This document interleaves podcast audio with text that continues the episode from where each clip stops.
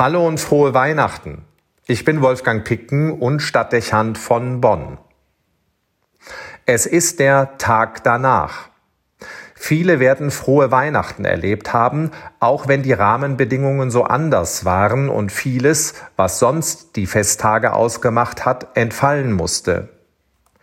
Nicht wenigen ist aber schwer gefallen, dieses Fest zu begehen und innerlich zu vollziehen, weil sie das, was gefehlt hat, als zentral empfinden.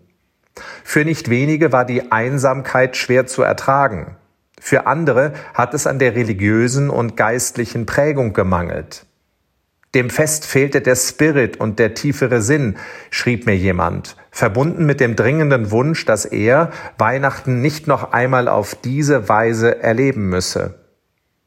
Wie auch immer, wir werden das Weihnachtsfest 2020 als Besonderes in Erinnerung behalten und vermutlich werden sich alle einig darin sein, dass zu hoffen ist, dass wir im kommenden Jahr wieder zu alten Gewohnheiten zurückkehren können.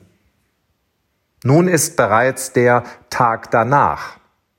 Es ist ein Privileg, dass es in kaum einem anderen Land gibt, dass wir diesen Tag in Deutschland als Feiertag begehen können. Das bietet Gelegenheit, weiter zu feiern und sollte aber auch Anstoß dafür sein, einen Gedanken darauf zu verschwenden, was aus dem Weihnachtsfest wird. Gemeint ist, welche Konsequenzen ich aus dem Festtag für den Alltag ziehe. Oder sollte Weihnachten vorübergehen und man knüpft nur an dem an, was bisher war und führt es weiter, freilich um das eine oder andere Geschenk bereichert. Der Tag danach ist der liturgischen Ordnung nach der Tag des heiligen Stephanus. Der Priester trägt kein weißes Gewand mehr wie noch in der Christmette, sondern die Farbe seines Messgewandes ist rot. Die rote Farbe steht für den heiligen Stephanus und sein Martyrium. Er ist der erste aus der jungen Gemeinde, der in der Christenverfolgung sein Leben verliert. Die Menge steinigt ihn, weil er sich zum Glauben an Jesus Christus bekennt und für die Ideale der Bergpredigt einsteht. Rot ist die Farbe des Blutes und damit die Farbe, die für sein Lebensopfer steht. Man könnte auch sagen, die Farbe einer Leidenschaft, die aus Liebe und Überzeugung selbst vor dem Opfer des eigenen Lebens nicht zurückschreckt. Dieser Mann macht ernst mit der Aufforderung Jesu, ihm nachzufolgen. Er verkündet die Botschaft Jesu und wirbt für das Christsein. Er widmet sich dem Dienst am nächsten und ist dort zur Stelle, wo die Not am größten ist.